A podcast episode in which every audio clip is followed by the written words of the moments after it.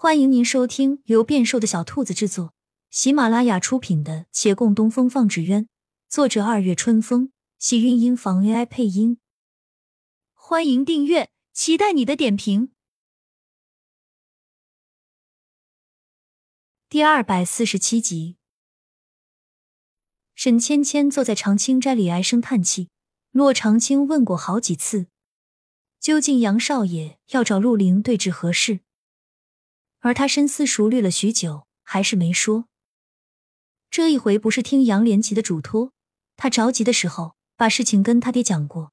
沈老爷听罢也慌了，但他到底多活了这许多年，很快冷静下来，警告他道：“小峰这件事，你绝对不能说。”沈老爷擦着额头上的汗，郑重道：“你别怪我狠心，但我必须要假设，杨连奇可能遇到了麻烦。”你别急，只是假设，倘若那陆凌能对杨连奇下手，而你泄露消息，他不会动你吗？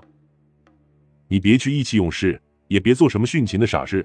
倘若杨连奇有什么不测，他一定不希望你也出事。你爹我一辈子胆小怕事，可我能活得好好的，听我的话。你们的心意到了，小峰他在天有灵，不会怪你的，此事不要管了。至于那个陆大人。他是善是恶，也轮不到你管。你要是把他的事情说给骆掌柜，这是在害骆掌柜。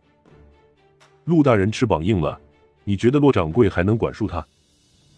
他紧皱眉，再劝：你不为我和你娘想，不为你自己想，那也得为杨家上下那么多人想，为你们好不容易重新开始的杨派纸鸢想，也要为你肚里的孩子想啊！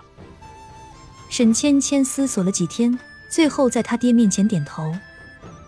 好，小凤的事儿我就当不知道，不管了，也不会说出去。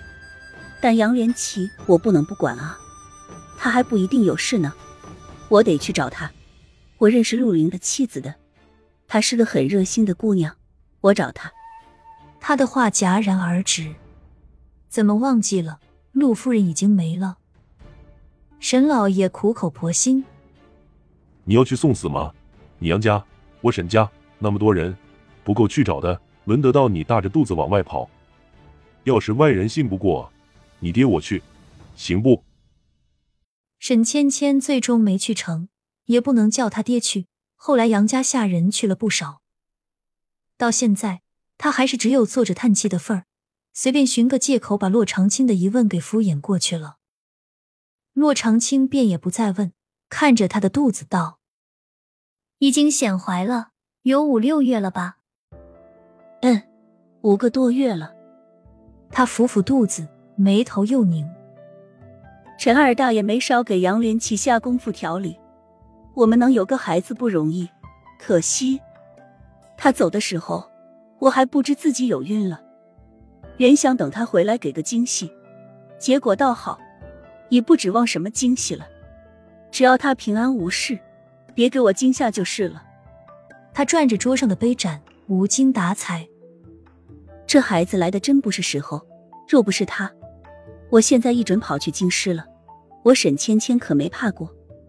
他险些说漏嘴，咳了两声，转移话题。咦，我才反应过来，你个未出阁的姑娘，怎地一眼就看出我身孕是五六个月？是不是有在留意这些东西？是不是想嫁人了？